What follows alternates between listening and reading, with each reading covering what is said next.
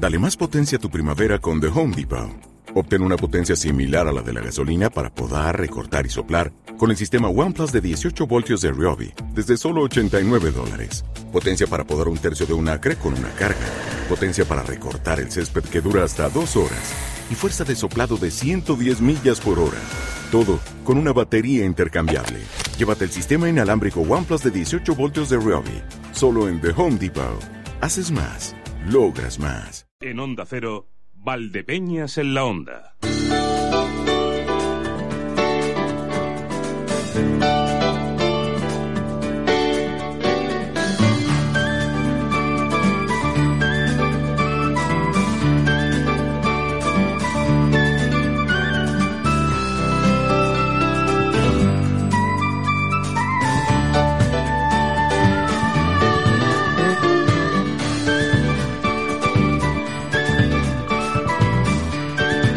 ¿Qué cantidad? ¿Qué cantidad de críticas? ¿Qué cantidad de comentarios hay en las redes sociales? ¿Qué cantidad de razones para la protesta? Pero qué poquitas alternativas y qué pocas soluciones. Mm, somos capaces de ponernos en la postura de mm, quien nos dé la gana. Exactamente de quien nos dé la gana, no de todos los demás. Y a veces las cosas no son blanco o negro. Y voy a poner un ejemplo muy claro. El tema de la ocupación de las viviendas. Hay una empresa que se llama Desocupa, que se está llevando eh, todo tipo de críticas por hacer la desocupación de las viviendas ellos dicen que con intermediación. ¿eh? Yo tampoco tengo por qué ponerlo en duda. Y además dicen que todas las actuaciones que llevan a cabo las graban en vídeo. Con lo cual eh, siempre podrán bueno, pues certificar que lo hacen sin violencia. Además han dicho que van a iniciar acciones legales contra todos aquellos que los difaman. Yo entiendo que a lo mejor no es la mejor manera de recuperar una vivienda, ¿eh? Pero me pongo en la posición del que tiene su vivienda, eh, sea segunda vivienda o no. Es que ha habido casos incluso de una persona mayor que enferma, que es ingresada en el hospital y cuando los hijos van a ir a la vivienda a coger cualquier cosa, no, la vivienda está ocupada. Yo me pongo en el papel de esa gente y entiendo que la vivienda tiene que ser recuperada. Y que los cauces legales pues van un poco lentos. Y si esta gente lo está haciendo de manera ilegal, pues entonces que les prohíban el hacerlo, pero me da la sensación de que franquean la ley, no lo están haciendo la bordean, vaya, no lo están haciendo de manera ilegal, se están aprovechando de alguna laguna. Y bueno, pues entonces em, si no es ilegal, pues podrán seguir haciéndolo, claro.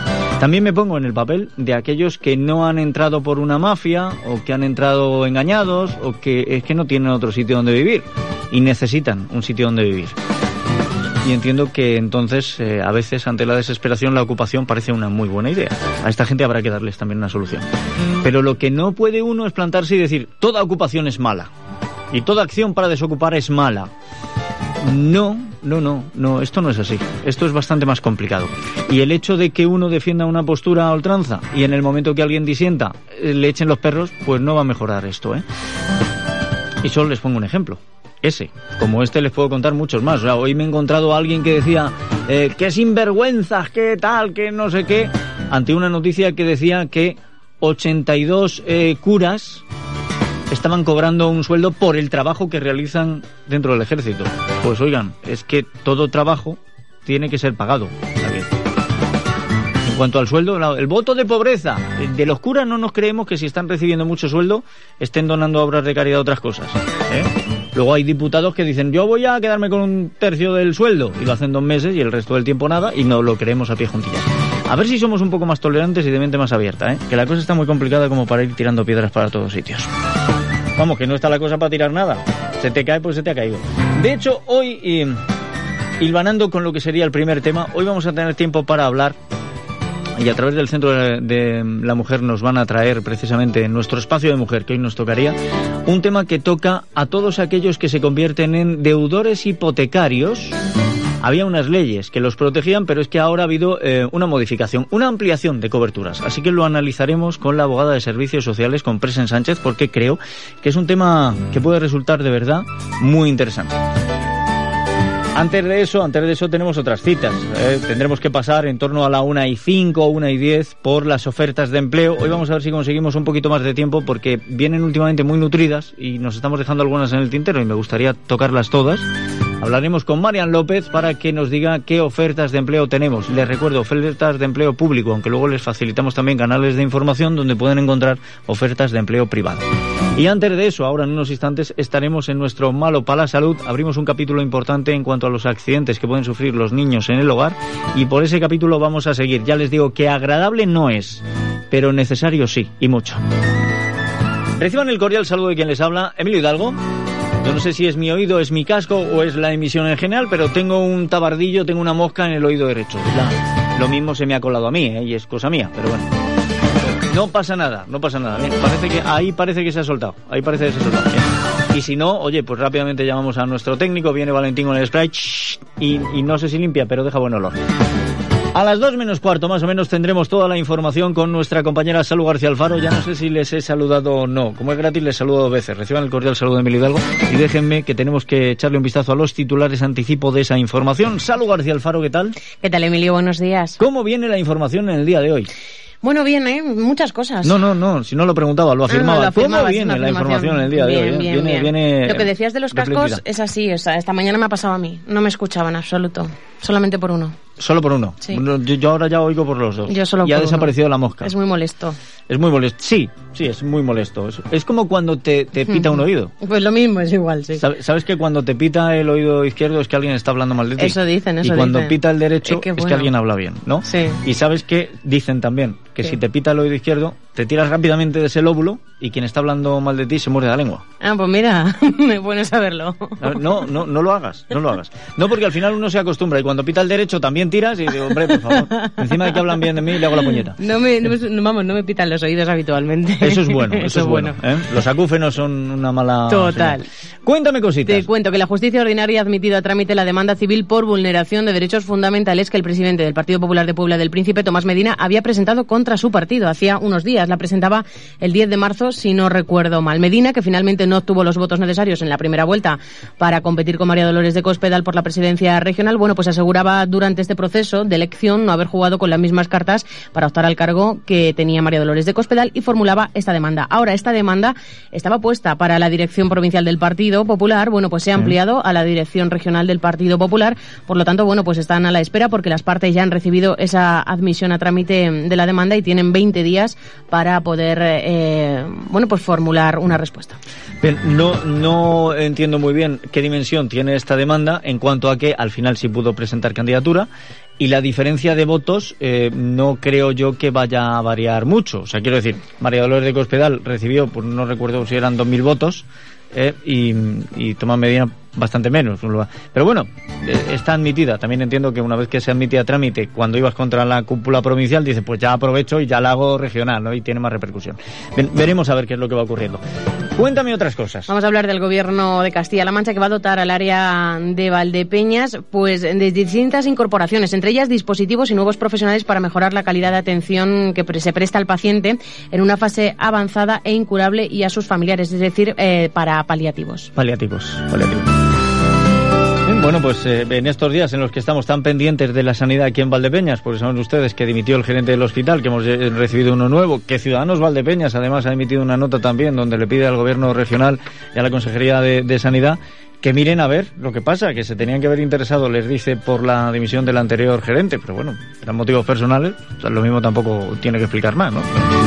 Está, la cosa ahí. Está, el punto calentito en, la sanidad. Cuéntame otras cosas. Hablaremos del corredor central ferroviario que vendría desde Europa hasta el sur de España y que podría pasar por aquí, por la provincia de Ciudad Real, favoreciendo localidades como Alcázar de San Juan, Valdepeñas, Manzanares o Santa Cruz de Mudela. Bueno, pues hablaremos con el, con el vicepresidente perdón, de la Asociación Provincial de Empresarios de Transporte por carretera para ver, bueno, pues si esta infraestructura podría realmente beneficiar o no. Ya, el, ¿cómo lo has llamado? El, corredor ferroviario. El corredor, el corredor. Yo lo llamaría el carrusel.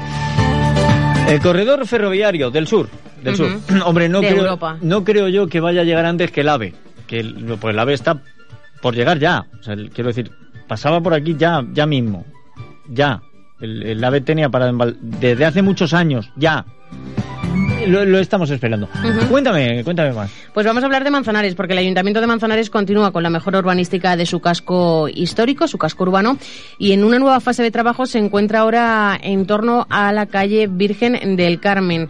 La concejal de Obras, Isabel Díaz Benito, destacaba el compromiso del equipo de gobierno con los desempleados porque estas mejoras, apuntaba, se están haciendo a través de los planes de empleo que ha puesto en marcha la Junta de Comunidades junto con la Diputación y los consistorios.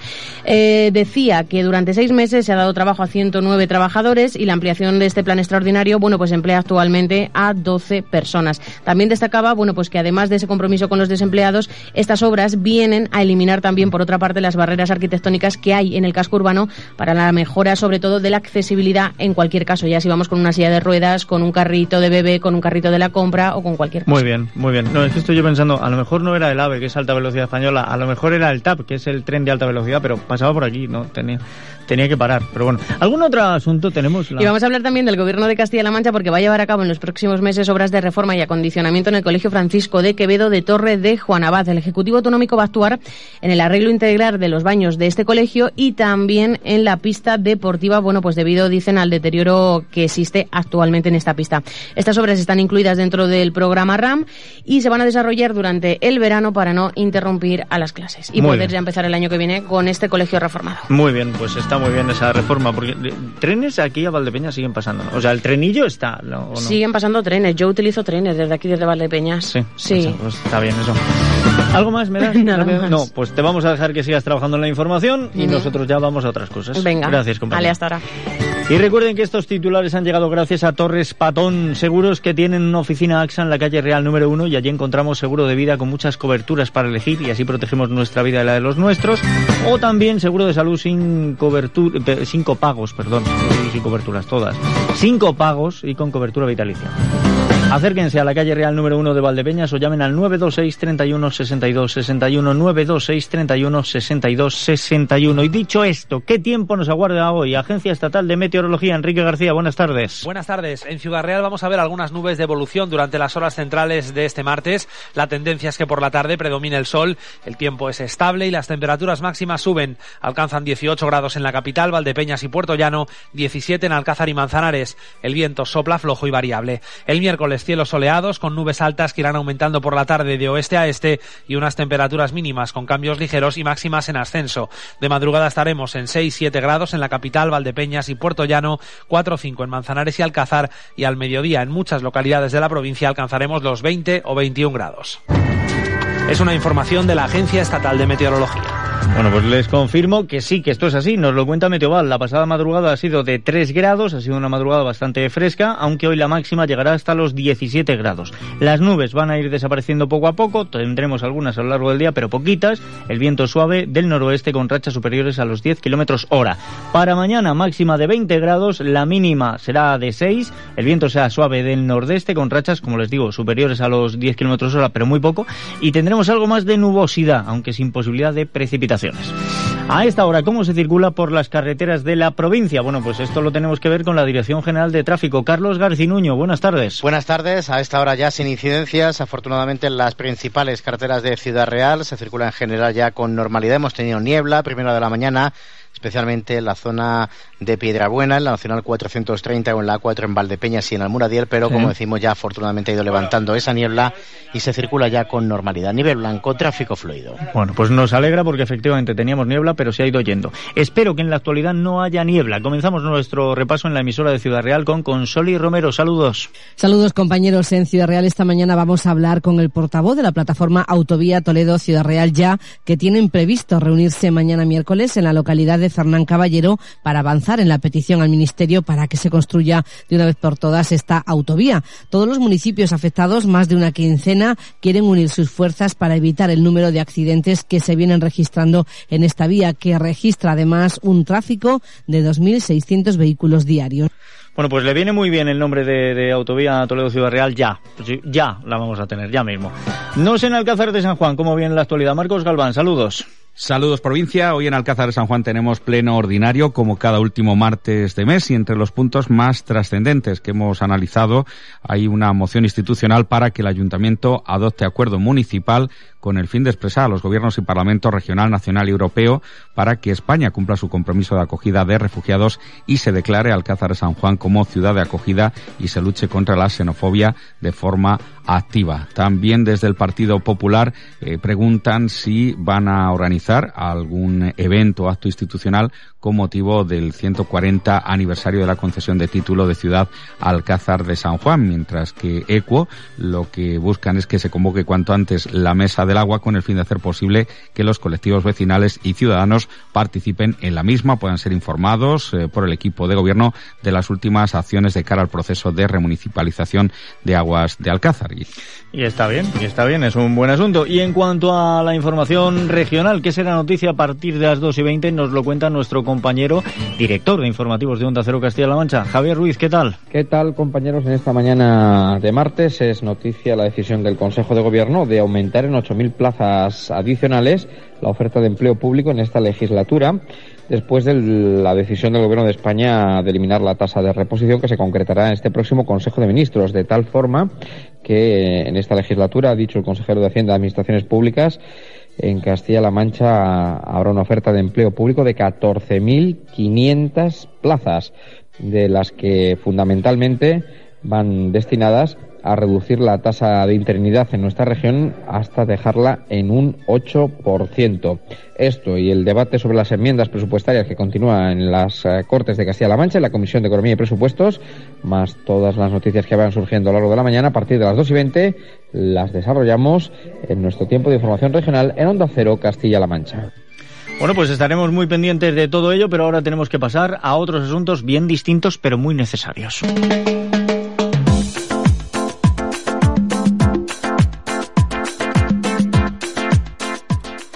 Recordarán que hace siete días comenzábamos un capítulo que les dije se va a antojar largo porque tenemos que tocar muchos aspectos, accidentes que pueden sufrir los niños en el hogar. Y dentro de estos eh, contemplamos intoxicaciones, envenenamientos y también quemaduras químicas. Y de momento el primer capítulo nos sirvió para hablar de ácidos y de álcalis, es decir, de, las lejías, de los limpiadores, de productos químicos que podemos encontrar y que los niños al ver esas botellas con colores vivos pues dicen, voy a echar un a ver qué es esto, ¿eh? Y empezamos a tener problemas. Vamos a continuar, luego ya veremos cómo se actúa en esto, pero tenemos que continuar hablando de estas sustancias y de otras muchas. Déjeme que salude a nuestro pediatra de cabecera, don Héctor Huertas, bienvenido, ¿qué tal estamos? Bien hallado, muy bien, ¿y usted? Pues estoy bien, no me puedo quejar. Bueno, pues, pues así estamos. Vamos, es lo que decimos siempre, que poder podemos, pero ¿para qué? no, si va a ser pana. Si no sirve de nada. En fin, ¿para qué nos vamos a quejar, como digo? Bueno, que eh, hemos hablado de álcalis y hemos hablado de ácidos, pero ¿qué otras sustancias peligrosas debemos tener a buen recaudo? Bueno, hay una, un capítulo muy importante que es el de los hidrocarburos.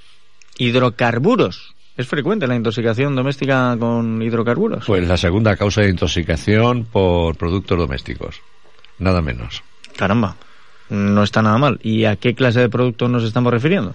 Pues derivados del petróleo, ¿Sí? anilinas, benceno, tetracloruro de carbono, cloruro de metileno. Ya. Bueno, eh, entre otras. Son nombres que nos pueden sonar más o menos, pero ¿dónde encontramos en un hogar los hidrocarburos? Pues en disolventes de pinturas. Bien. Insecticidas. Sí. Y tintas de imprenta sobre todo en esos tres capítulos. ¿Qué puede provocar la ingesta de hidrocarburos? Pues una intoxicación general, pero sobre todo, sobre todo intoxicación hepática, eh, afectan al hígado, ¿eh? Y además, pues, eh, claro, como, como son sustancias volátiles, producen también depresión del sistema nervioso central.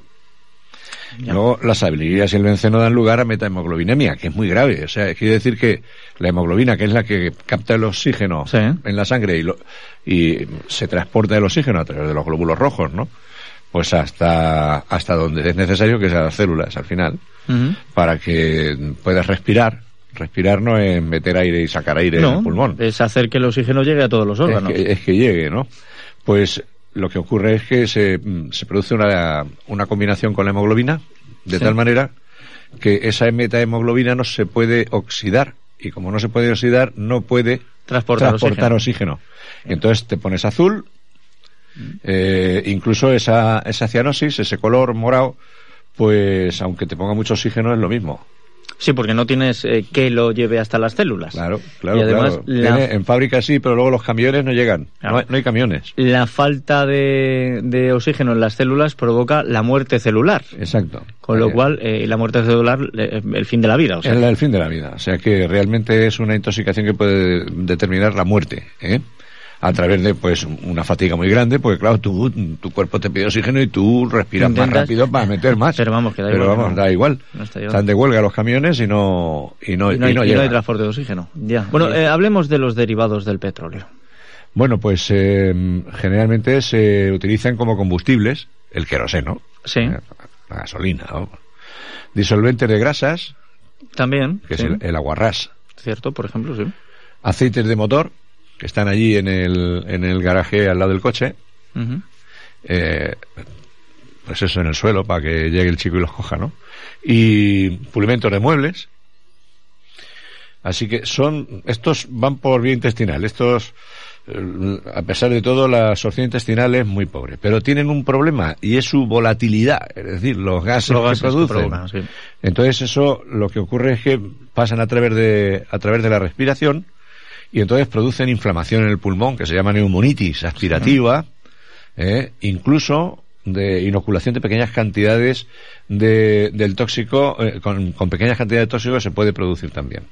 Es decir, que la- tú realmente cuando te das un buchito de eso, pues no, por, por el intestino se absorbe muy despacio. Ya. Pero sin embargo, Todo lo que respiras te hace más daño que lo que vas a respirando, pasan al pulmón y rápidamente te van a producir una toxicidad, una, una neumonitis, que son muy graves. Ya, y dentro de estos derivados del petróleo, ¿cuáles son los más peligrosos? Pues hay dos tipos, los disolventes y los combustibles. Todo lo que sea disolventes o combustibles es, es lo más peligroso de los derivados del petróleo. Bueno, pongámonos en el caso de que em, nuestro hijo o nuestra hija ha aspirado o ha eh, tragado parte de este producto. ¿Qué hacemos? Bueno, fundamentalmente, eh, eh, cuando ha aspirado o ha tragado hay que irse urgencias rápido y ya está.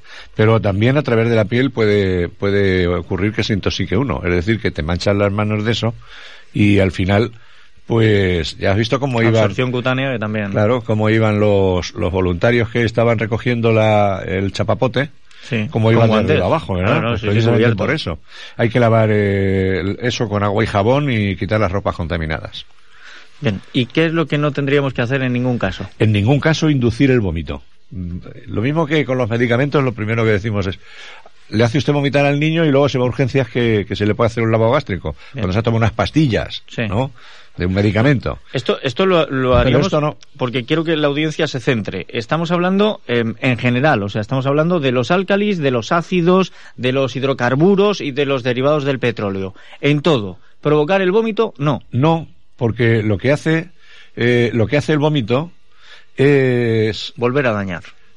es volver a dañar. O sea, lo que ha entrado vuelve a salir y vuelve a quemar. Claro. o vuelve a salir y vuelve a y vuelve a absorberse es decir que a través del esófago. Eh, entonces eso nada y el lavado gástrico pues tampoco porque hay riesgo de aspiración de eso y eso va al pulmón y en, la- en el pulmón adiós Sí, sí, Hemos- ya estamos diciendo que realmente vuelven a si vuelves a la boca con eso vuelves a respirarlo No, además es que si te has tragado un, un ácido, un álcalis que ya te ha ido abrasando por donde ha pasado, al echarlo vuelve a abrasar, pero viene acompañado de ácido clorhídrico del estómago. O sea Esto que es. todavía el destrozo que puede llegar a hacer O sea es mucho mayor. esto no es como lo de los medicamentos los medicamentos sí Sí, porque mientras se absorbe, mm, lo que puedas quitar, pues eso Lo que te quitas. quitas de absorción. pero esto no porque lo que haces es volver a producir daño Ya. Pues lo primero, no provocar el, el vómito. Nos queda Eh, claro. esto es. Ya. Y aparte de, de esto, ¿qué? Bueno, pues aparte de estos hay productos de limpieza que no son cáusticos, pero que en general son muy poco tóxicos. Pero, vamos, producen quemazón, quemazón de la boca, Sí. inducen vómitos y dolor de tripa. ¿eh? Eh, los más peligrosos, pues lavavajillas y jabones para el lavado de las manos, Bien. detergentes y suavizantes de ropa, algunos productos como quitamanchas, antipolillas y pastillas para la cisterna o el inodoro pueden originar manifestaciones como alteraciones respiratorias, debilidad muscular, tensión arterial baja, hipotensión, hipocalcemia, baja el calcio.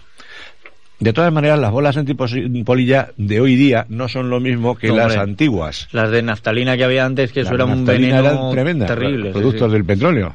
Totalmente. Eh, esta, sin embargo, pues puede producir molestias digestivas y, bueno, irritación respiratoria, pero nada más.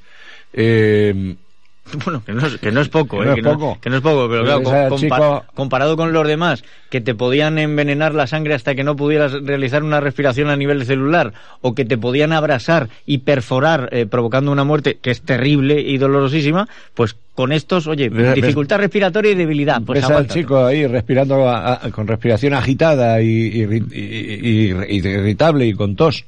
Y lo ves así, eh, cuando hace un momento no, no, no hacía nada, pues había, ella está enredando por el cuarto de baño, pues, o, pues, pues, Sospéchate que algo se ha llevado a la boca no debía. ¿no? Claro. Claro, el producto de ahora es que ya es una, es una molécula mucho menos tóxica, es el, el paradiclorobenceno, que no es lo mismo que, Que lo que la, había antes. la famosa naftalina, sí, sí. Bueno, y aparte, es que yo no, No, sé si lo mejor es tenerlo a Sí, no, por, por supuesto, por supuesto. Eh, bajo llave y donde los niños no alcancen de ninguna de las maneras. Pero digo, eh, después de hablar de álcalis, de ácidos, de hidrocarburos, de derivados del petróleo, de estos últimos también productos que si la, las, eh, los jabones y productos de limpieza que ya no son tan tóxicos, pero hay más. O sea, aparte de esto hay más. ¿Tú, tú has visto alguna película sobre, sobre la selva? Cuando, cuando alguien se mete en la selva y aparecen todos los peligros de la selva, ¿no? Sí, Ahí sí, hay sí. serpientes, pues hay, yo qué sé. Sí, serpientes, hay- arañas, Hay arañas, sí, hay todo un tipo montón de... de- cosas, ¿no? Insectos que te... te- te- bueno, hay de todo, ¿no? Muchos peligros por todas partes. Por Tú, todos sitios. A la, a la selva no se te ocurre meterte solo así por las buenas, ¿no? No. Pues una casa para un niño Es igual. más peligrosa que la selva, selva. para un adulto. Ya. ¿eh? Pues mira, los productos de tocador, por ejemplo, tan inocentes, están todos allí puestos, ¿no? Con unos colores algunos muy bonitos, ¿no? Bueno, sí, claro. la- las colonias, por ejemplo, también. Claro, claro. ahí. Los quitasmaltes de uñas. Claro, Esos sí. producen Sí. eh, intolerancia transitoria a la glucosa. O sea, te producen una diabetes inducida pequeñita y, y- y de corta duración, afortunadamente. Es que eso es un ácido también, el ácido acético, la acetona. Claro, depresión respiratoria y pérdida de la conciencia. El talco, en polvo, que prácticamente ya no se usa, afortunadamente, pero que todavía se usa. Pues eh, neumonía química, una crisis de broncoespasmo, una crisis Sí. de, de- de fatiga y de, de eso, neumonía química. Los productos para el cabello, en algunos casos metahemoglobinemia, es decir, También. cuando tienes anilinas, pues que muchos de ellos las tienen, pues ya te van a producir Inhibe la capacidad de transporte de los Metanoglobinемia, el, el transporte, los, los camiones de oxígeno que están de huelga. Que no llegan. Exacto. El metanol, por ejemplo, pues que es el ácido, el, el alcohol metílico. Ya nos acordaremos de aquella, de aquel envenenamiento masivo que hubo por alcohol metílico por un, por una adultera, una, una adulteración de, de una partida de alcohol ahí en Galicia, ¿no, no te acuerdas? Sí, ¿no? sí, sí, sí, que en lugar, en lugar de, Metílico. en lugar de etílico llevaban metílico, que es muy tóxico. Hubo sí. mucha gente que se que murió con aquello, pues su toxicidad se, se determinaba por el formaldehído y el ácido fórmico. Y es tan alta que cualquier um, intoxicación, por pequeña que sea, debe ser considerada como muy grave. Los síntomas eh, pueden aparecer entre las 12 y 24 horas de la ingesta, es decir, que encima tampoco Tardan, es que sea inmediato. en dar la cara. Con lo cual, pues ya te empieza a crear dudas el, al ver a, a la criatura así. Dolor de cabeza, vómitos, un estado de confusión. Puede aparecer pancreatitis después como complicación, Oh, hemorragias digestivas, depresión del sistema nervioso central, visión borrosa, disminución de la agudeza visual y fotofobia y en algunas ocasiones ceguera irreversible. Así que lo que se aconseja en ese caso, pero claro, eso es, pero eso es mejor en urgencias y por vía endovenosa, la administración de etanol por vena. Bien. Alcohol por vena. Alcohol de, de la- el De- alcohol, lo de- que decimos del alcohol, alcohol. ¿eh? Sí, alcohol eh, etílico, ¿eh? sí, que es el que lo desplaza, al Bien. metílico, ¿no? Quiero decir, si alguien sospecha que el niño ha podido tomar algo que lleva alcohol metílico eh, o metanol, eh, que no se ponga a darle, eh, toma, toma whisky, toma cerveza. No, no, no, no. Esto, esto hay que hacerlo en vena, en dosis controladas en el hospital. En el hospital. Porque el etanol se mezcla con el metanol y anula la parte tóxica del metanol. Que el etanol también es tóxico, oigan, ¿eh? Claro, claro. Que el, Si no, el alcohol que bebemos en las buena borrachera. Efectivamente, también tienen su toxicidad y, y precisamente la vitamina eh, B12 se aplica para intentar que no haya daños neurológicos, o sea, que, que es, que es tóxico, Claro. pero que estas cosas controladas. De momento yo creo que la mejor idea que les puede quedar de estos dos espacios que llevamos es que todo producto que no sea para ingerir tiene que estar bajo llave, a buen recaudo y lejos del alcance de los niños. Vamos a partir de ahí. Todavía nos quedan un par de capítulos más, ¿eh? Y tendremos que hablar también de, prevenciones, de tratamiento de muchas cosas. La, idea es, eh, se sintetiza en que en una casa normal, con niños, la casa es para el niño mucho más peligrosa que la selva para un adulto. Sí, pero mucho más. En fin, el problema de los cajones que hablamos siempre. Don Héctor Huertas, que pase usted buena semana y la próxima continuamos todavía con los accidentes que el niño puede sufrir. Seguiremos con ellos.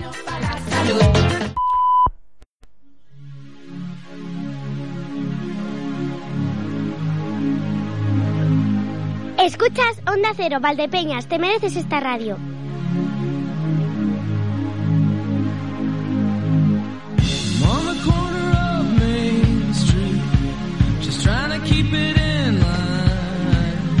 Hoy 28 de marzo es San Sixto III, Papa. Nació en el seno de la familia Colonna. Pronto se convirtió en un miembro influyente en el entorno de los papas Zósimo, Bonifacio I y Celestino I. Y a pesar de que en su juventud se sintiera atraído por las doctrinas pelagianistas, parece que volvió a la ortodoxia gracias a la correspondencia que mantenía con San Agustín.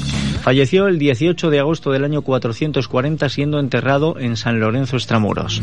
Hoy felicitamos por tanto a Sisto, pero también a Castor, Cirilo, Esteban, Gontrán, Hilarión y Proterio.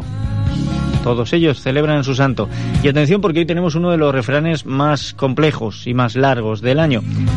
Dijo el pastor a Marzo, mal has tratado a mi ganado, allá te irás donde no vuelvas más. Y Marzo le respondió, con tres días que me quedan y tres que me preste mi hermano Abril, he de poner tus ovejas a parir. En cuanto a la efeméride histórica, Hoy recordamos que en 1983, el 28 de marzo, los vecinos de las poblaciones cercanas a Lenna vieron interrumpida su tranquilidad por una nueva erupción del famoso volcán de la isla de Sicilia. La erupción se inició en el flanco sur del volcán, que cuenta con varios cráteres, además del central. La lava comenzó a ser expulsada por varias bocas de dicho flanco, una de ellas abierta al día siguiente de iniciarse la erupción, y formó un río de unos 200 metros de frente. La actividad continuó hasta el 6 de agosto y aunque produjo daños materiales en algunas instalaciones de la ladera del volcán, no hubo que lamentar ninguna víctima. Con una altura en torno a los 3.330 metros, el es uno de los mayores volcanes de Europa. Se trata de un volcán activo del que se conocen erupciones desde el año 1500 antes de Cristo. Es más, este mismo año, a finales del pasado mes, comenzó con erupciones y, de momento, bueno, pues no ha, no ha cejado. La última la tuvo el 17, 18 de marzo y llegó a lanzar lava a unos 200 metros de altura. Había por allí em, algunas personas, entre ellos vulcanólogos, que se acercan mucho a estudiar el, el Etna, y de 10 personas que estaban en las inmediaciones del volcán, em, muchas resultaron heridas. Seis de ellas, además, necesitaron de hospitalización. Y esto que estamos escuchando es Read My Mind, Lee mi mente, un tema creado e interpretado por el grupo estadounidense The Killers, el tema no es de ahora, es del año 2006 y está dentro del álbum Soundstown. Pertenece al género rock, más específicamente al synth rock o el indie rock, rock independiente. Fue escrita por sus mismos integrantes, por Brandon Flowers, que es vocalista y teclista, por Dave Kuning, es guitarrista, y por Mark Auguster eh, Stoenberg, tiene un nombre mm, terrible, el bajista. La temática de la canción no deja de ser un misterio. Parece como si estuviera escrita en clave, con frases cortadas o de repente como trabalenguas. El caso es que la traemos porque, y esto no es un trabalenguas, hoy cumple 41 años, 41 años Dave Kooning, guitarrista estadounidense, miembro de la banda de rock The Killers. Y con él vamos a llegar al momento de las ofertas de empleo. Y para ello déjenme que tenemos que abrir. Hoy abrimos un amplio capítulo desde el Centro de la Mujer porque primero vamos a saludar a Marian López con estas ofertas de empleo y dentro de poquito hablaremos también con Presen Sánchez de esa eh, nueva normativa, de esa nueva ley que lo que hace es ampliar el paraguas de cobertura para los que son deudores hipotecarios. Pero de momento, Marian López, bienvenida. ¿Qué tal estamos? Hola. Pues mira, por aquí con las ofertas de empleo como siempre los martes. Pues está muy bien que vengas con ofertas de empleo. Nosotros que nos gustan las ofertas de empleo, ¿eh? Y además que tenemos muchas. Yo hoy he procurado reservar algo más de tiempo en el programa, a ver si hoy conseguimos darlas todas, porque viene nutrido esto. Sí, viene cargado. Si te parece, comenzamos en el Ayuntamiento de Argamasilla de Alba, donde están buscando personal directivo y formador para el taller de dinamización comunitaria para la transformación social. Sí, en concreto se convocan dos plazas, una para que se llevar a cabo las funciones de dirección formación complementaria y administración, y otras plazas para formación de la dinamización comunitaria. Todo este proceso selectivo, como siempre, para las plazas de dirección hay que tener titulación universitaria y acreditar competencia docente, y para las plazas de formación de dinamización comunitaria es necesito, requisito tener o licenciatura o diplomatura o equivalentes, acreditar competencia docente y acreditar experiencia profesional en el ámbito de la unidad de competencia de al menos dos años. El plazo de presentación de instancias va a concluir el 7 de abril. Bien, y vamos a continuar en una línea muy parecida, porque el Ayuntamiento de Corral de Calatrava también busca personal directivo y formador para un taller llamado Montaje y Mantenimiento de Instalaciones Solares Térmicas. Sí, se convoca por un lado una plaza de dirección y formación complementaria y administrativa y por otro lado las plazas de, formadores de la especialidad de montaje y mantenimiento de instalaciones sociosolares térmicas. Para la plaza de dirección se puede presentar quien tenga titulación universitaria, licenciatura, diplomatura o grado y también tiene que tener el título superior o el máster en prevención de riesgos laborales en cualquiera de las tres modalidades. Para la, la plaza de formador de montaje y mantenimiento de instalaciones solares térmicas se tiene que tener la titulación dependiendo del módulo que se vaya a impartir, así va a ser, puede ser licenciaturas o diplomaturas y el técnico superior justo en la familia profesional del módulo que se imparte. También es necesario contar con acreditación eh, de competencia docente y acreditar experiencia profesional de al menos un año con titulación y de tres años si, si no se tuviera la titulación necesaria. El plazo va a terminar el 31 de marzo. Perfecto. Nos vamos ahora hasta el Ayuntamiento de Daimiel. Aquí vamos a encontrar cuatro ofertas distintas. Por un lado tenemos una bolsa de empleo para monitores de deportes de verano. Una oferta también para socorristas acuáticos para este verano 2017. Otra oferta para terapeuta ocupacional. Y por último una bolsa de empleo de auxiliares de enfermería. Comenzamos con esa bolsa de empleo de monitores de deporte de verano. El requisito general es tener la ESO equivalente y también como requisito específico es necesario eh, eh, tener o bien la, el grado licenciatura o diplomatura en educación física, en ciencias de la actividad física del deporte eh, o en ciencias de la actividad física y del deporte. El plazo de presentación de instancias va a estar abierto hasta el 5 de abril y el criterio de selección va a ser concurso oposición. En cuanto a la plaza a socorristas acuáticos para el verano del 2017 se convocan cinco plazas y es necesario tener educación secundaria y el título de socorrista. El plazo también terminará el 5 de abril. En cuanto a la convocatoria de terapeuta ocupacional, es necesario tener la diplomatura o el, grado en esta especialidad y también terminará el 5 de abril. Y por último, para terminar con el Ayuntamiento de Daimiel, en la bolsa de empleo de auxiliar de enfermería se requiere formación profesional de grado medio, de técnico en cuidados auxiliares de enfermería o equivalente y va a estar abierto el plazo hasta el día 2 de abril. Bien, esto en cuanto a Daimiel. Vamos ahora al Ayuntamiento de Herencia con una oferta que me resulta bastante curiosa. Consolidación del empleo temporal. Es que si es temporal se puede consolidar poco. A ver, las plazas que se convocan en concreto es auxiliar administrativo eh, de servicios sociales, auxiliar administrativo de la OMIC y del Consejo Local Agrario, auxiliar administrativo de deportes, auxiliar administrativo de, perdón, administrativo de archivo y conserjes notificadores.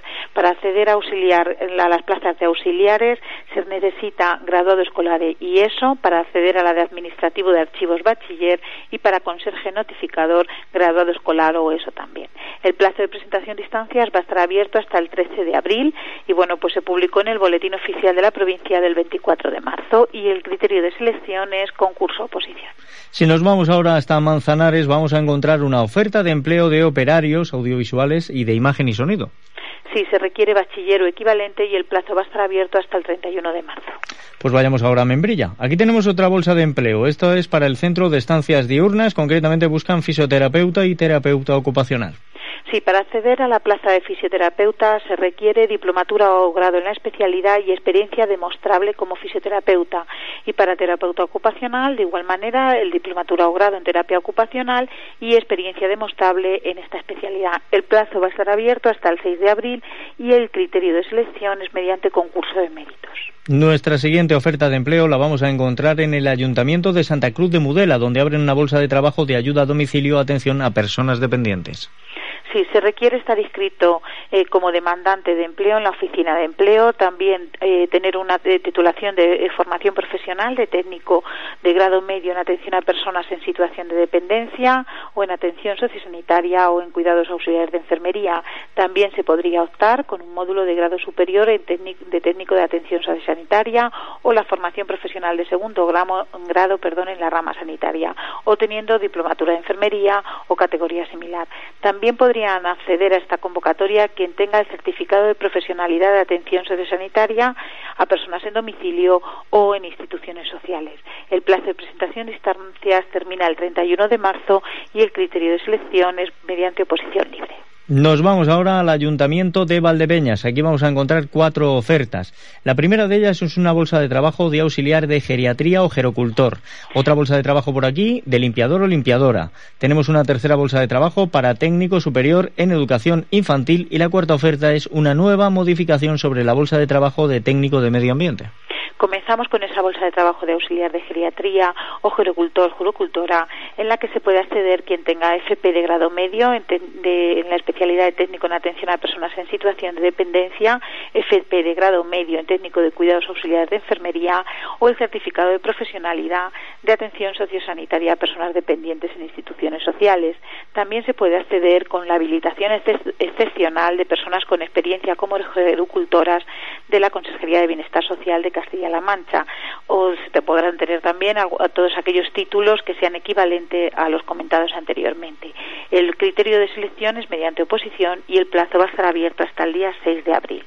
En cuanto a las otras, eh, la convocatoria de bolsas de trabajo de limpieza y técnico superior de educación eh, infantil son de la guardería del CAI municipal y se puede para limpiadora se requiere certificado de escolaridad o equivalente carnet de manipulador de alimentos de manipulación de alimentos y para la bolsa de técnico superior en educación infantil se requiere o bien el título de técnico superior en educación infantil o el técnico de especial, especialista FP2 en educación infantil o el FP2 especialidad eh, jardín de infancia. También es necesario tener el certificado de manipulador de alimentos. En ambas bolsas de trabajo el plazo de presentación de instancias termina el 5 de abril y el criterio de selección va a ser oposición libre. Para terminar con el Ayuntamiento de Valdepeñas, tenemos una nueva modificación de la bolsa de trabajo de técnico de medio ambiente. En esta modificación se incluye la especialidad de geología o de ciencias geológicas y se abre de nuevo el plazo hasta el día 10 de abril. Bueno, eso en cuanto a las ofertas de Valdepeñas. Nos vamos ahora al Ayuntamiento de Villanueva de la Fuente. Aquí estamos buscando administrativo o administrativa para el Servicio de Intervención de Tesorería. Sí, se publicaron las bases en el Boletín Oficial número 48 del 10 de marzo y va a estar abierta esta convocatoria hasta el día 30 de marzo. Y llegamos ahora a algunas de las ofertas que en otras semanas nos hemos tenido que dejar por falta de tiempo. Desde la Junta de Comunidades de Castilla-La Mancha tenemos convocatoria para personal laboral con discapacidad convocatoria para personal laboral del turno libre, convocatoria para personal del funcionariado con discapacidad y también para personal funcionariado de turno libre. Otra convocatoria para la escala superior de letrados o letradas y una convocatoria, una última, para la escala superior de sanitarios o sanitarias locales. Sí, bueno, comentar que todas estas plazas se publicaron en el Diario Oficial de Castilla-La Mancha número 52 del 15 de marzo y que el plazo de presentación de instancias va a estar abierto hasta el 12 de abril. En concreto, en la, para personal laboral con discapacidad se abren, se convocan cinco plazas de auxiliar técnico educativo, cuatro de especialista en jardín de infancia y cinco de auxiliar sanitario. En cuanto a la de personal laboral en turno libre, serían 45 plazas en auxiliar técnico educativo, 16 en técnico especialista de jardín de infancia y 25 en auxiliar sanitario. Eh, en cuanto a la convocatoria de personal funcionario con discapacidad, se convocan para el cuerpo superior dos plazas jurídicas, una de ingeniería agronómica y una de psicología. Para el cuerpo técnico, una de ingeniería técnica agrícola y dos de trabajo social para la escala técnica un fisioterapeuta y una educación social, un educador o educadora social y una plaza de, la escala administrativa de informática y nueve de, de auxiliar. En cuanto a la eh, convocatoria de personal funcionario en turno libre, se convocan exactamente 15 plazas para, jurídico, para el cuerpo jurídico, 5 para económicas, 6 para ingeniería agronómica y 15 para psicología, 18 para ingeniería técnica agrícola, 31 para trabajo social, 5 para terapeuta ocupacional, 11 para fisioterapeuta, 13 para educación social, 9 para informática y 31 para auxiliar. Eh, continuando con la Junta de Comunidades, a la convocatoria de la, de la escala superior de letrados se convocan dos plazas. En cuanto a la convocatoria de la escala superior sanitaria local, se, convocan eh, sanitarios locales en la especialidad de veterinaria. Se convocan 14 plazas en turno libre y una para personas con discapacidad. Y por último, bueno, con eso terminamos la oferta de la Junta de, la junta de Comunidades, efectivamente. Eh, ¿Plazos o algo hay que matizar? Sí, recordar que están abiertos hasta el 12 de abril. Pueden encontrar toda la información en la página, en el portal de empleo de la Junta de Comunidades, pero aún así se publicó en el Diario Oficial de Castilla-La Mancha número 52 del 15 de marzo. Bueno, si les ha quedado alguna duda, ahora se lo vamos a, resolver también. Pero la última oferta, o las últimas ofertas, nos llegan desde la Mancomunidad de Servicios de Consermancha. Por un lado, están buscando operador de pala retroexcavadora y por otro lado, encargado para el punto limpio de la localidad de Tomelloso. Sí, para poderse presentar a operador de pala retroexcavadora se requiere graduado escolar en eh, o en eso formación profesional de primer grado equivalente y carne de conducir de la clase B. Se publicó en el Boletín Oficial de la Provincia del 20 de marzo y el plazo va a estar abierto hasta el día 4 de abril. Y por último, en la Comunidad de Servicios de Consermarcha también se, eh, está abierto el plazo para una plaza de encargado o encargada del punto limpio de la localidad de Tomelloso. Se requiere una, un certificado de discapacidad igual o superior al 33%, el certificado de escolaridad graduado escolar o equivalente y también estará abierta hasta el día 4 de abril. Pues todo esto son las ofertas de empleo público que hemos tenido esta semana. Si ha quedado alguna duda, solucionarla es muy sencillo. Solo hay que acercarse al Centro Integral de Formación e Innovación situado en la calle Castellanos. También lo pueden hacer a través del teléfono 926 32 92 00, extensión 152. 926 32 92 00, extensión 152. Y recuerden que contamos con una página web www.valdepenas.es barra UDE. Son las siglas de Unidad de Desarrollo Empresarial. Allí vamos a encontrar estas ofertas de empleo público, ofertas de empleo privado si las hubiera, la posibilidad de colgar nuestro currículum para que ante una contratación se puedan poner en contacto con nosotros, o bien, si ahora mismo nos escucha un empresario y quiere realizar una selección de personal, puede poner su anuncio en esa página web www.valdepenas.es barra UDE. Marian López, hemos llegado al final. Así es, hasta la ¿Eh? semana que viene. Era extensa esta oferta, pero bueno, eh, tendremos tiempo de seguir No, no, sí, sí, no, que crezca hasta que ya no haya nadie que necesite ese puesto de trabajo. Eso es, que tengamos que simplificar, a ver cómo lo decimos, porque hay tanto que no nos da tiempo. Bueno, esperemos que la próxima semana eh, tengamos tiempo para todas, y si no, pues ya veremos cómo lo cuadramos. Muy bien. Que pases buena semana. Venga, hasta luego. Hasta luego. Y enseguida nosotros volvemos a estar hablando con, bueno, vamos a recibir aquí a la, a la abogada de servicios sociales porque tenemos que tocar temas que son de interés para mucha gente. Escuchas Valdepeñas en la Onda con Emilio Hidalgo.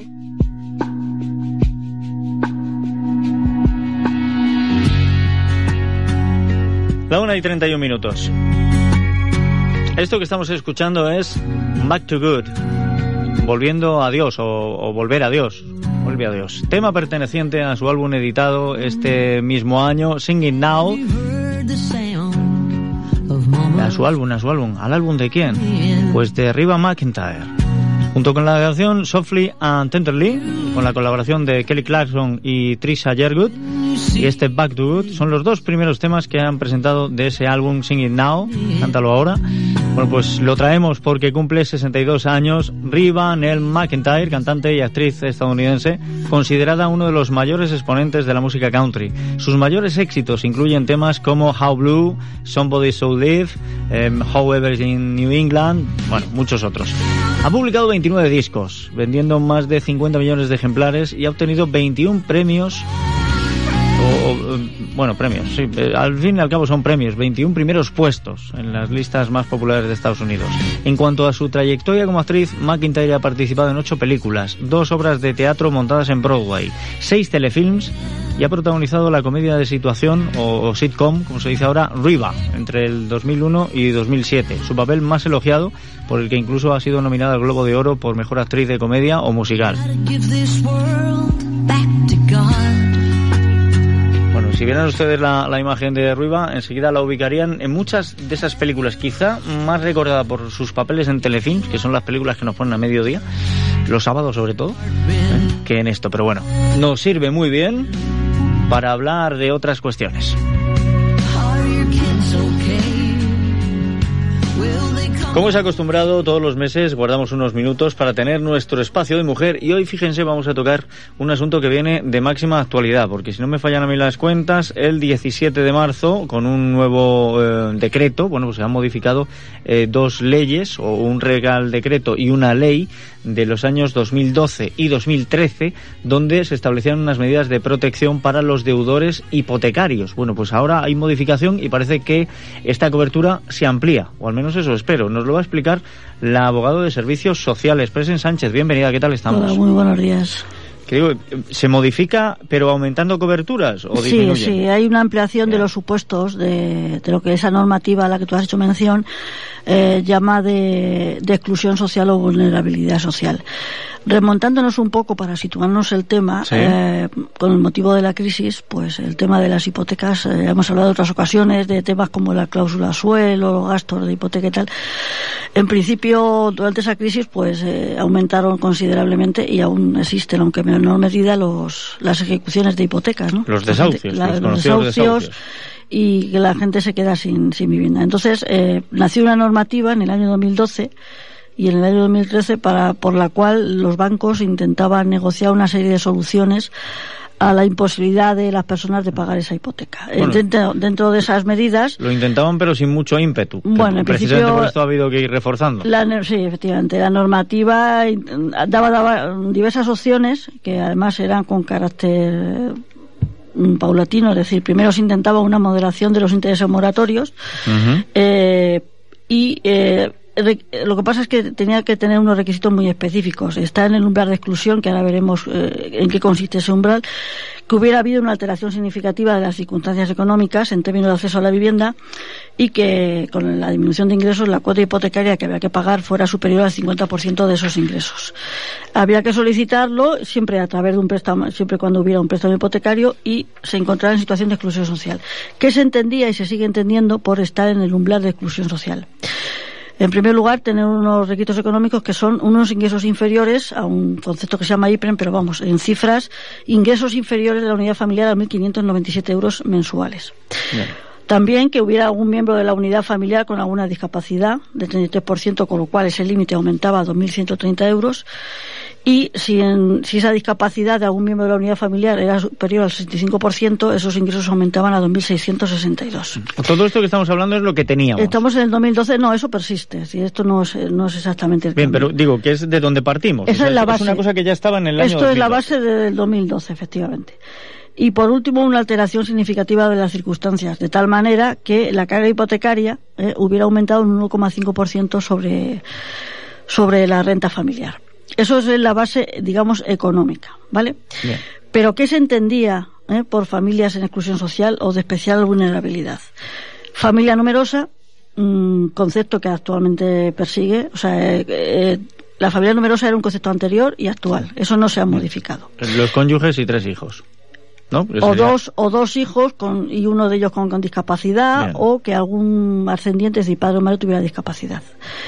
Familias monoparentales. Eh, y esta es una de las principales novedades. Antes la se exigía que la familia fuera monoparental o monomarental con dos hijos a su cargo. Actualmente lo que se ha modificado es simplemente que sea monoparental o monoparental. No, no hace falta que sean dos, con que sea uno es suficiente. Esa es una de las novedades. Eh, también había un requisito de unidad familiar de la que forme parte un menor de tres años. Eso también es una importante novedad porque ya no se exige que el menor tenga tres años. Ya basta que sea una unidad familiar con menor de edad. ¿eh? por independencia de que tenga tres o no tenga tres años, lo cual ha abierto bastante el campo de, inclusión en este tipo de, beneficios, porque había muchas familias que tenían menores, pero al, al no tener esa edad, pues quedaban excluidos. Eh, que tuviera una persona con discapacidad igual o superior al 33% o incapacidad permanente para el trabajo. Eso eh, estaba antes y, sigue actualmente. Otra importante novedad es el tema de víctimas de violencia de género. Estaban incluidas o se consideraban de especial vulnerabilidad las víctimas de violencia de género siempre y cuando esa vivienda fuera su domicilio habitual. Actualmente simplemente se dice que sea víctima de violencia de género. No exige el requisito complementario de, ser que sea vivienda habitual. El deudor mayor de 60 años también es una novedad, aunque no era uno de los requisitos para ser unidad familiar, también se incluye actualmente. Y eh, en cuanto a las personas que se encuentran en situación de desempleo, antes se exigía eh, persona desempleada que hubiera agotado las prestaciones por desempleo. Actualmente simplemente dice persona desempleada. O sea, ya no hace falta que haya agotado las prestaciones. El requisito complementario de que haya agotado o no.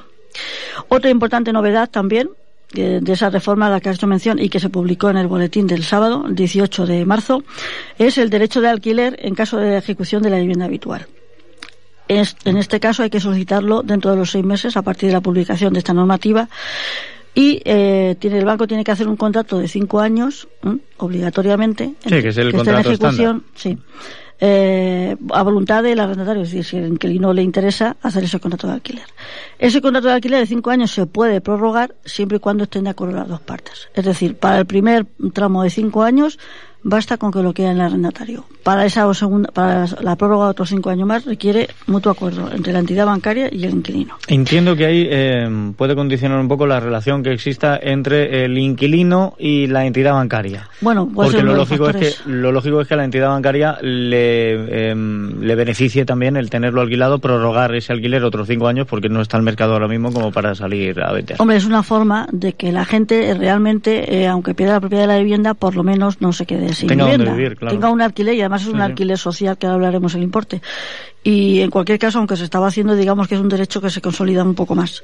Y al mismo tiempo el banco también no tiene un, cúmulo ahí de viviendas desocupadas con los, gastos creemos que es beneficioso otra importante novedad de la normativa es eh, ya existía una suspensión de la ejecución de esos lanzamientos durante dos años que se prorrogaba bien esa prórroga de suspensión de lanzamientos de la vivienda eh, vencía o vence mejor dicho este año 2017 pero se ha prorrogado tres años más en esta normativa. Actualmente hasta, hasta mayo del 2019, ¿vale?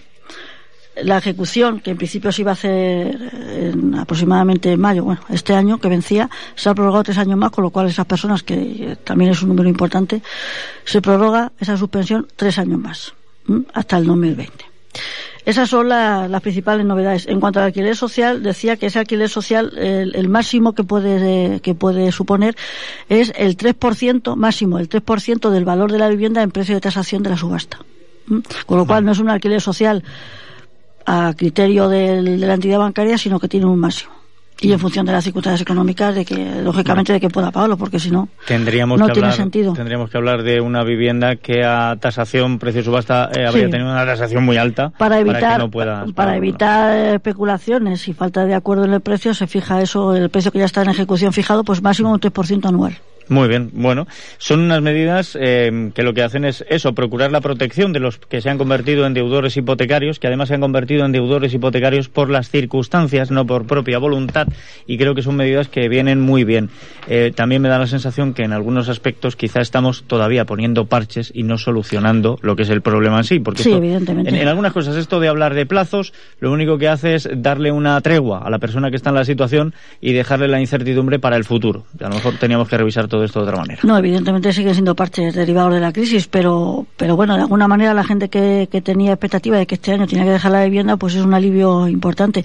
Además, también esta normativa contempla una cosa que es más interesante y es que eh, el gobierno, eh, según esa normativa, en el plazo de ocho meses, desde la entrada en vigor de este Real Decreto Ley que ya está, tiene que hacer o tiene que proponer medidas destinadas a facilitar que las personas recuperen la propiedad de su vivienda. Ah, mira, eso está muy bien. Esto es algo que todavía, bueno, en teoría en ocho meses tiene que algún tiene que digamos legislar en la forma de que esas personas recuperen recuperen como hemos dicho que se ha prorrogado el lanzamiento tres años más, esperemos que en ese plazo se consiga evitar unas medidas para recuperar esa vivienda en las condiciones que puedan hacerlo. Sobre todo en las circunstancias en las que una vez convertido en deudor hipotecario, el banco te vaya a ejecutar hipoteca y en lugar de eso llegues a un acuerdo y te conviertas en arrendatario por cinco años, ¿no? Pues si dentro de ese plazo recuperas un estatus económico que te permite continuar con la compra, pues vuelves a ser. Teóricamente es una obligación que se ha impuesto el gobierno para, para llegar a esa situación también eh, prevé que se tengan en cuenta eh, para esa recuperación de la propiedad que se tengan en cuenta las cantidades que ya ha satisfecho el ejecutado, es decir,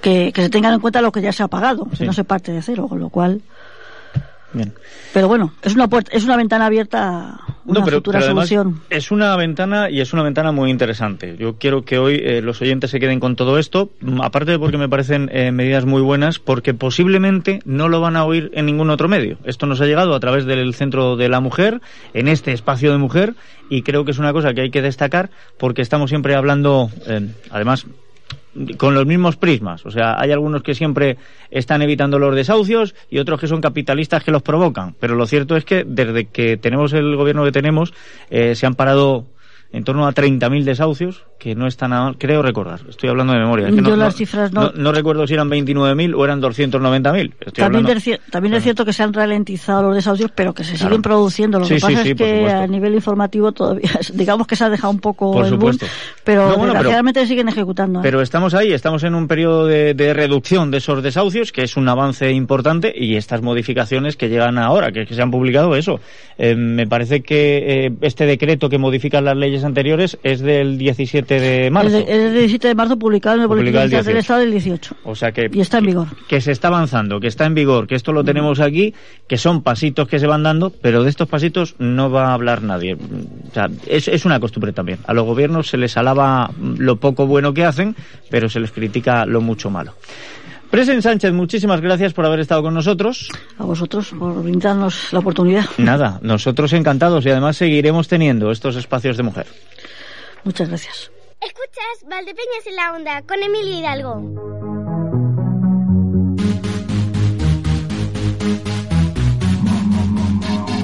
Mamá, mamá, mamá con lo que nos vamos hoy. Hoy cumple 31 años Stephanie Joan Angelina Germanota, conocida por su nombre artístico Lady Gaga, cantante, compositora, productora, bailarina, activista, diseñadora de moda. También se ha dedicado en parte de su vida a la actuación. Adquirió fama como artista tras el lanzamiento de su álbum debut, The Fame, allá por 2008, que incluye los sencillos Just Dance y este Poker Face. Por cierto, este Poker Face que ha sido ya reproducido en las redes sociales y en YouTube más de 405 millones y medio de veces. Se acerca bastante a que la octava parte de la población del planeta lo haya visto una vez, al menos. Bueno, está influenciada por otras personalidades. Lady Gaga es reconocida por su sentido estético, cambiante, extravagante con respecto a la música, la moda, a las presentaciones en directo y los vídeos musicales.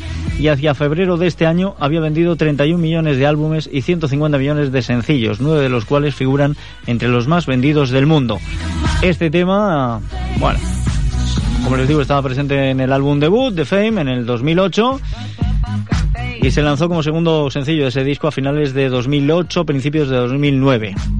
Se trata de una canción de ritmo rápido que pertenece a los géneros electropop y dance pop y está en tonalidad de sol menor. Sigue los pasos del anterior sencillo, Jazz Dance, pero con la diferencia de que esta es con una voz más oscura. La estética también. La temática central es la bisexualidad y fue un tributo de Gaga a sus novios amantes del rock and roll. En la misma línea, la letra describe a una mujer que le gusta provocar la excitación. Pues nos viene muy bien, ¿eh?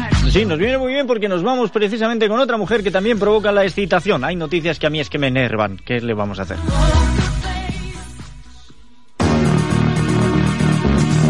Salud García Alfaro, bienvenida, ¿qué tal estamos? ¿Qué tal Emilio? Buenas de nuevo. A ver, yo no sé si vamos a empezar precisamente con alguna de las noticias que me enerve, porque la justicia ordinaria ha admitido a trámite la demanda civil por vulneración de derechos fundamentales que el presidente del PP de Puebla del Príncipe, Tomás Medina, ha presentado contra su propio partido.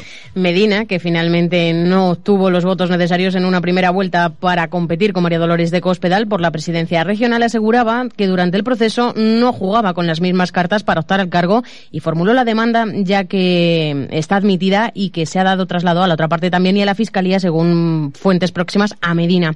En un principio, Medina denunció al Partido Popular Provincial, pero la demanda ahora se ha ampliado hace unos días al Partido Popular Regional también. Tomás Medina considera que la organización se ha saltado las normas internas para favorecer a una de las candidatas y se han vulnerado derechos básicos recogidos en los artículos 22 y 23 de la Constitución. Bueno, pues en manos de tribunales está y ellos decidirán qué es lo que hay que hacer.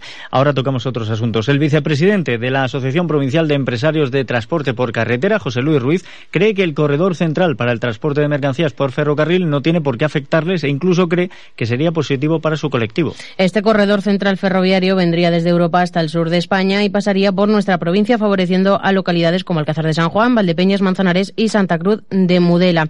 En declaraciones a Onda Cero, José Luis Ruiz asegura que esta infraestructura no les afectaría porque el transporte por carretera sigue siendo muy importante, mientras que el que se realiza por ferrocarril todavía no es tan competitivo, aunque tiene la ventaja de que contamina menos. Hombre, yo creo que si se dotan las estructuras adecuadas y, se hacen los desembolsos adecuados en todo el corredor, incluida la provincia de Ciudad Real, pienso que no tiene por qué ser negativo. Eh, vamos, para nosotros será seguramente positivo, porque tampoco podemos luchar contra lo que se nos viene y la verdad es que el transporte por, ca por carretera es importante, hoy por hoy tiene el peso específico más, más importante dentro del volumen de las mercancías que se mueven en España y al ferrocarril le queda mucho para ponerse competitividad al mismo nivel que la carretera, pero en toda Europa el movimiento es a favorecer la carretera, pues sobre todo porque, o sea, favorecer el ferrocarril, perdón, sobre todo porque contamina mucho menos. José Luis Ruiz afirma que ahora la Asociación de Transporte por Carretera de Ciudad Real atraviesa por una buena situación. Se ha estabilizado e incluso ha crecido en número de asociados.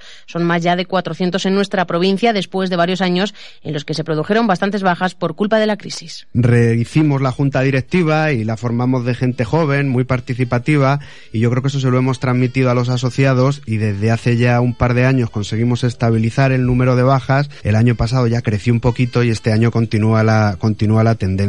Pues la verdad, la asociación va bien y eso es un motivo de alegría para nosotros. Después de la crisis bajamos considerablemente, pero con el repunte que hemos tenido en estos últimos años hemos llegado a superar los 400 asociados de nuevo. Creo que somos la, asociación sectorial más numerosa de la provincia, vamos, de las que están integradas en FECIR. El transporte por ferrocarril desahoga carreteras y además es seguro. El Gobierno de Castilla-La Mancha dotará este año el área sanitaria de Valdepeñas de un equipo de atención mixto, domiciliario y hospitalario de cuidados paliativos. La directora gerente del Servicio de Salud de Castilla-La Mancha, Regina Leal, ha explicado que esta estrategia permitirá incorporar más dispositivos y nuevos profesionales para mejorar así la calidad de la atención que se presta al paciente en fase avanzada, incurable y a sus familiares también. Apuntaba a Regina que durante el primer semestre de 2017 se pondrá en marcha un equipo de atención mixto en Valdepeñas y Manzanares y otro en áreas de Alcázar de San Juan y de Tomelloso. Una de las promesas y de los compromisos que nuestro consejero de Sanidad adquirió con este área eh, el día que precisamente presentábamos a, al doctor Esquivias eh, una unidad de paliativos para el área de Manzanares Valdepeñas. Esa labor le corresponderá a Gonzalo realizarla durante este año porque eh, al presentar la estrategia de paliativos ya anunciamos que de las tres medidas que vamos a cometer en Castilla-La Mancha para este año, cuanto a paliativos se refiere, una de ellas vendría al área de Valdepeñas. Leal destacaba también las importantes intervenciones de mantenimiento y renovación e instalaciones que se han llevado a cabo tanto en el Hospital de Valdepeñas como en los centros de atención primaria de este área. En materia de recursos humanos, recordaba a Leal que en lo que va de legislatura, el Gobierno de Castilla-La Mancha ha incorporado 26 nuevos profesionales a esta gerencia y, por otra parte, destacaba también el buen funcionamiento y comportamiento de las listas de espera en el Hospital de Valdepeñas, habiéndose reducido, decía, en el último año más de un 24%. Y sin dejar Valdepeñas, pero en ámbito de política municipal, el consistorio continúa desarrollando su Plan Municipal de Igualdad 2014-2017, que para este año incluye 89 acciones iniciales. La principal novedad es la puesta en marcha de una ordenanza participativa en materia de igualdad que se abrirá un periodo de que abrirá, perdón, un periodo de consulta a través de la página web para que pueda ser consultada por todos los ciudadanos que lo deseen y luego será remitida a los colectivos de mujeres para que puedan hacer también aportaciones. La teniente alcalde de Servicios Sociales asegura que el plan municipal es un plan vivo, abierto a aportaciones de los diferentes colectivos que apuesta por la igualdad real y también efectiva y por implantar la transversalidad de género en las distintas áreas municipales. Vanessa Irla. Una ordenanza que ya hemos trabajado en una comisión con los diferentes eh, grupos políticos que se abrirá un periodo de consulta a través de la página web para que pueda ser consultada por todos los ciudadanos que lo deseen. Además, la ordenanza se la daremos a los colectivos de, mujeres para que ellas también hagan sus aportaciones o nos muestren su punto de vista y posteriormente a ese periodo de consulta se llevará a pleno. Añadía Irla que se van a presentar otras medidas novedosas como una campaña sobre la agresión en fiestas, trabajar con los responsables de igualdad en los centros educativos o impulsar la creación de asociaciones de mujeres jóvenes. También la puesta en marcha de un curso de comercio electrónico para empresarias o promover la prevención de toda forma de acoso sexual o laboral. Estas medidas se han dado a conocer en la Comisión General de Igualdad, donde además también se ha hecho balance de las acciones desarrolladas por el plan y se han ido, que se han ido incrementando progresivamente cada año, pasando de las 37 medidas en el año 2014 a las 89, como decimos, que se han puesto en marcha en este año 2017. Jesús del Fresno es el concejal de Desarrollo Empresarial. La gran mayoría de las acciones, como podéis decir, han llevado una implantación total y casi todas las que no han tenido una implantación total se irán incidiendo y trabajando en ellas para ejecutarlas en este 2017. Se debe destacar que el plan de igualdad va avanzando año tras año, así valorando en 2016 se pusieron 25 acciones más que en 2015 y sin duda eh, lograremos que esa implantación sea real a lo largo del tiempo de aquellas acciones que no se implantaron de forma total. Y seguimos hablando de política municipal, pero cambiamos de escenario. El Ayuntamiento de Manzanares continúa con la mejora urbanística de su casco histórico. Desde que el año pasado comenzara este plan de semipeatonalización y eliminación de barreras arquitectónicas en el casco antiguo, el Ayuntamiento de Manzanares ha cambiado la fisonomía de las calles más céntricas. Los planes de empleo, dicen, con los que se ejecutan todas estas obras, apuntan desde el consistorio, permiten que el año pasado se diera trabajo a, durante seis meses a más de 109 trabajadores y la ampliación de este plan extraordinario, que emplea actualmente a otras 12 personas y que está a la espera de la resolución del plan regional por el empleo del año 2017, con el que se espera también contratar en un semestre a otras 104 personas que están en el paro. La concejal de Obras, Isabel Díaz Benito, destacaba el compromiso del equipo de gobierno con todos los desempleados. Estamos recuperando todo el adoquín de basalto que teníamos eh, almacenado. Eh, es un material carísimo y que se está reutilizando en un 95%. Eh, se están utilizando materiales de primera, granito, piedra natural, nada de elementos artificiales.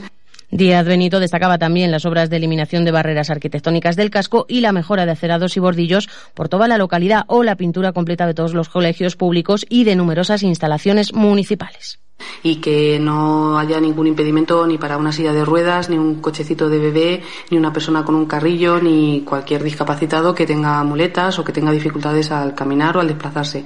Entendemos que teníamos la, la necesidad de recuperar el casco histórico para los manzanareños.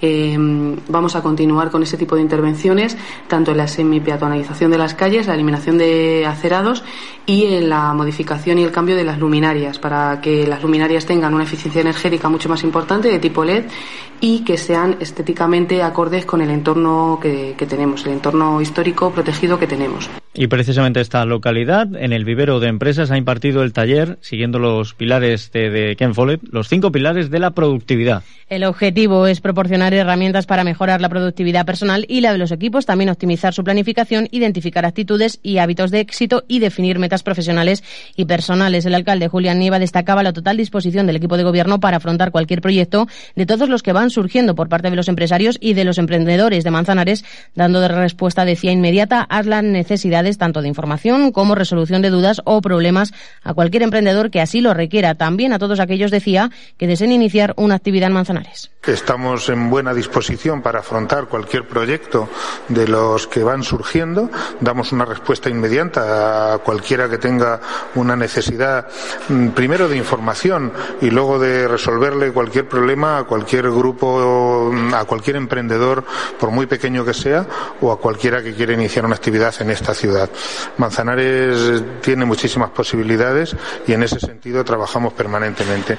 Y este tipo de talleres pues, se encuadra dentro de esa colaboración. Creemos que son muy dinámicos, son muy positivos eh, y muy rentables para aquellos que necesitan mejorar su formación para iniciar cualquier actividad con una respuesta muy positiva y sin ninguna duda se sentirán satisfechos de haber participado. Este taller ha contado con la participación de autónomos, emprendedores, pequeños y medianos empresarios. Y un asunto más relativo a municipios de nuestra comarca. El Gobierno de Castilla-La Mancha llevará a cabo en los próximos meses obras de reforma y acondicionamiento en el Colegio Francisco de Quevedo de Torre de Juanavar. El Ejecutivo Autonómico actuará en el arreglo integral de los baños del centro escolar, así también como en una actuación en la pista deportiva debido, dicen, al deterioro actual. Estas obras han sido incluidas dentro del programa RAM de la Consejería de Educación, Cultura y Deportes y se van a desarrollar a lo largo de este verano con el objetivo de no interrumpir el normal desarrollo de las clases para que estén finalizadas y dispuestas para el inicio del curso escolar 2017-2018.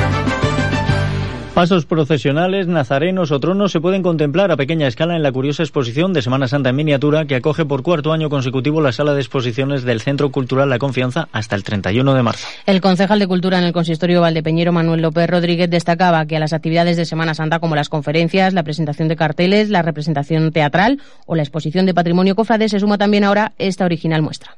Son un total de unas 25 miniaturas que, que están representadas aquí en la sala de exposiciones tenemos una novedad la salida de nuestro Padre Jesús en el convento de los Padres Trinitarios con esa maqueta de la fachada del, convento. Y, bueno, pues yo creo que es otra forma más de conocer la Semana Santa en general y en particular la, de Valdepeñas porque hay eh, pasos de diferentes hermandades, ya no solamente de Valdepeñas, sino también podemos conocer eh, la Semana Santa de otras ciudades se acerca el momento de la Semana Santa, pero antes se acerca el final de nuestro espacio. Mañana a partir de las 8 y 20 tendrán toda la información con nuestra compañera Salud García Alfaro. Que pases buena jornada. Igualmente, hasta mañana.